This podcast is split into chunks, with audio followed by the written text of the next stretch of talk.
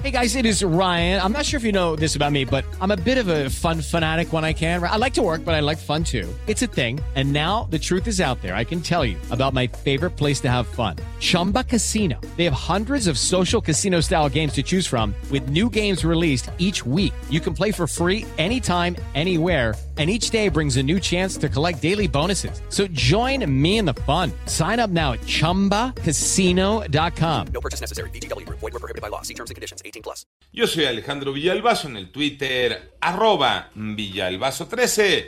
Es lunes 2 de mayo, Iñaki Manero, empezando el quinto del año, Iñaki. Ya vamos, ahí vamos de bajada, Alex Villalbazo, Alex Cervantes, amigos de la República Mexicana, gracias por seguir en Panorama. El panorama, el programa La Escuela es Nuestra tendrá nuevas reglas de operación. Moni Barrera. Con la finalidad de incorporar al programa La Escuela es Nuestra un horario extendido y alimentación, así como mejorar las condiciones de infraestructura, la Secretaría de Educación Pública publicó en el Diario Oficial de la Federación el acuerdo por el que se modifican las reglas de operación para el ejercicio fiscal 2022. La ampliación del objetivo general precisa el mejoramiento de las condiciones de infraestructura física, equipamiento, material didáctico y el establecimiento de un horario extendido con jornadas escolares entre 6 y 8 horas diarias, así como el servicio de alimentación en los planteles públicos de educación inicial, preescolar, primaria y secundaria en sus diferentes modalidades, centros de atención múltiple y servicios educativos del Consejo Nacional de Fomento Educativo CONAFE. En 889 Noticias, Mónica Barrera. En el panorama nacional, un hombre identificado como Oscar Iván N. fue detenido en la alcaldía Gustavo Madero, aquí en Ciudad de México, por su presunta autoría intelectual en el homicidio de dos ciudadanos canadienses ocurrido en el centro turístico Xcaret en Quintana Roo el pasado 21 de enero del presente año. Por otra parte, la Secretaría de Gobernación hizo un llamado a la Fiscalía General de la República y al Poder Judicial de la Federación para que garanticen el acceso a la justicia respecto al caso en el que perdió la vida el joven Ángel Yael Ignacio Ramírez y en el que resultó herida Edith Alejandra Carrillo Franco en el estado de Guanajuato durante una intervención de la Guardia Nacional.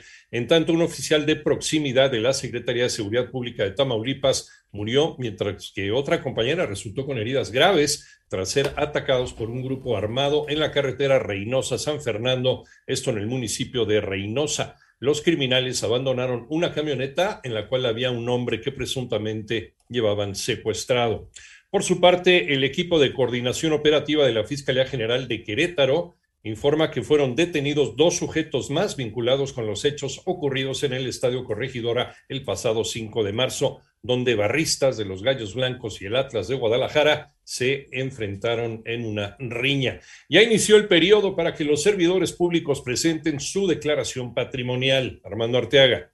A partir del 1 de mayo, las personas servidoras públicas federales deberán cumplir con la obligación constitucional de presentar su declaración de situación patrimonial y de intereses en su modalidad de modificación, así lo dio a conocer la Secretaría de la Función Pública. La dependencia convocó a los más de 1.5 millones de trabajadoras y trabajadores federales a participar en este ejercicio que contribuye a la transparencia y al combate a la corrupción. El 31 de mayo concluirá el plazo para presentar la declaración a través del portal Declaranet, con el objetivo de apoyar a las personas servidoras públicas que tengan dudas o aclaraciones para llenar y presentar la declaración patrimonial, la dependencia habilitará 15 líneas telefónicas adicionales para dicho propósito, tres correos electrónicos específicos, atenderá dudas a través de redes sociales e institucionales, así como instalará módulos ubicados en su edificio sede para brindar el apoyo con asesoría. Para 88.9 Noticias, información que sirve Armando Arteaga. En el panorama internacional, la cifra de muertes a nivel mundial por COVID-19 ya llegó a 6.236.561 personas, en tanto el número global de casos